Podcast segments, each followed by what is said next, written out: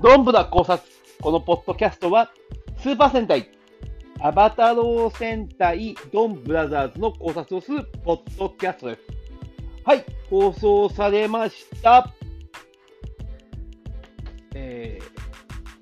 ー、イと、ニと、ザと、シでございます。えー、脳人の、えー、メンバーの皆の前に、えー、観察、観察官と、えー、ノートの観察官という、その死というものが現れます。ちょっと感じの悪い人間でございます、人間なのかノートでございます人物が現れて、まあ、まあ、ヨガヨな及川ミッチーさんがやってるような感じのキャラクターでございますが、現れます。えー、いろいろと調べ上げられて、えー、その差と、その座と、えー、紀藤遥ちゃんの、えー、漫画との、漫画での関係性、そして、もう明らかに見て、これもうラブコメじゃんっていう感じの飯塚に、えー、近づこうとするその2、その2か、その2の姿、そして、えー、理解し合、理解し合っている感じになってきた、えー、その意と桃井太郎、この関係をやはり不適切だと、えー、監察官が言い出します。えー、けど、それはやっぱり行き過ぎているところでございますね。やっぱり、あのー、物事というのは価値観が違えばこのようになってしまうというところを、えー、その種の存在で、え、表現されていきます。え、そのい、その2、その座の方は、え、やっぱり、あの、人間の、こう、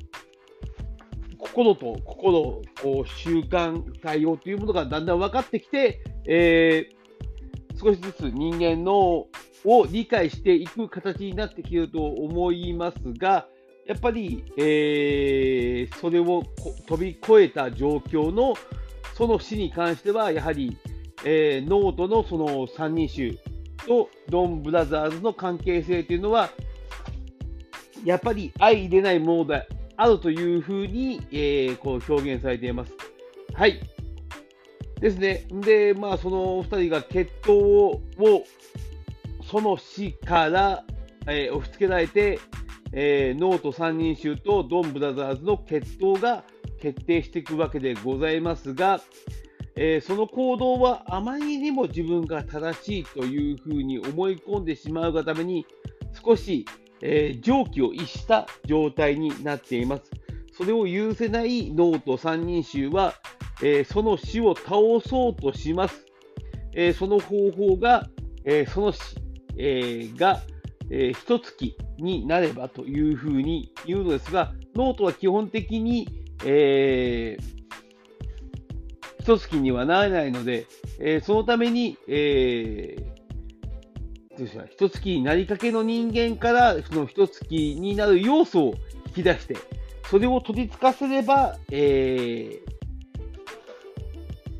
一月になって切ってもいいことになるというのが、え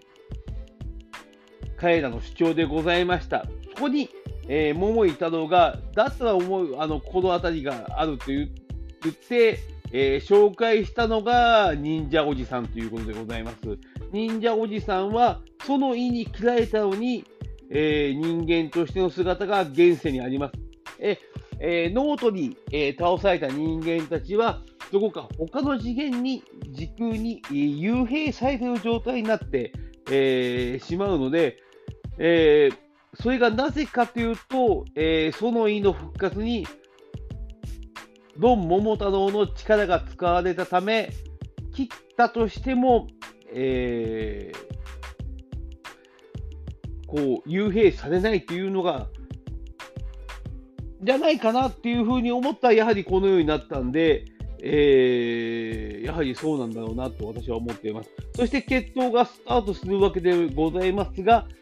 その意の姿は元の、えー、ド桃太郎の力を得る前の姿。そして戦いの最中に、えー、その死が、えー、の、えー、一月になるわけでございますが、その後に彼は、えー、ドン桃太郎の力を得た、えー、姿に変わります。えー、もしかすると切ったところで、えー、一月のみを払って、その死に関しては、えー、こう、このように残る、死なないという状況になるんじゃないかなというふうに思ってみました。もうなかなか手が込んでいらっしゃるんで、えー、この辺がどのような謎として、この後、えー、桃井太郎と園井、そして園井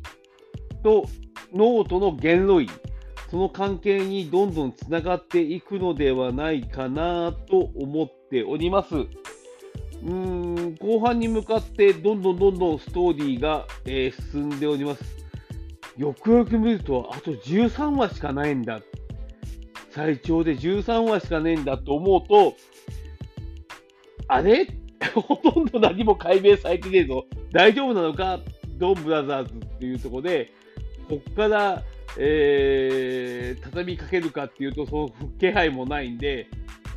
今年中に落ちますか？これっていうふうに思いながらいます。けど、うん、ストーリーが面白すぎて、うん、あの、なかなかいい作品ですので、えー、っと、見て何もわかんないって思われる方、初めて見て何もわかんないって思われる方がいますが、えー、始まってからここまで見ている私も実際何も分かっておりません。あの、これがドンブラザーズの魅力であり、こいつら一体何やってんだっていうのが、えー、この作品の魅力であると私は思います。はい。また、えー、楽しみにしていきたいと思いますので、皆さんよろしくお願いします。以上です。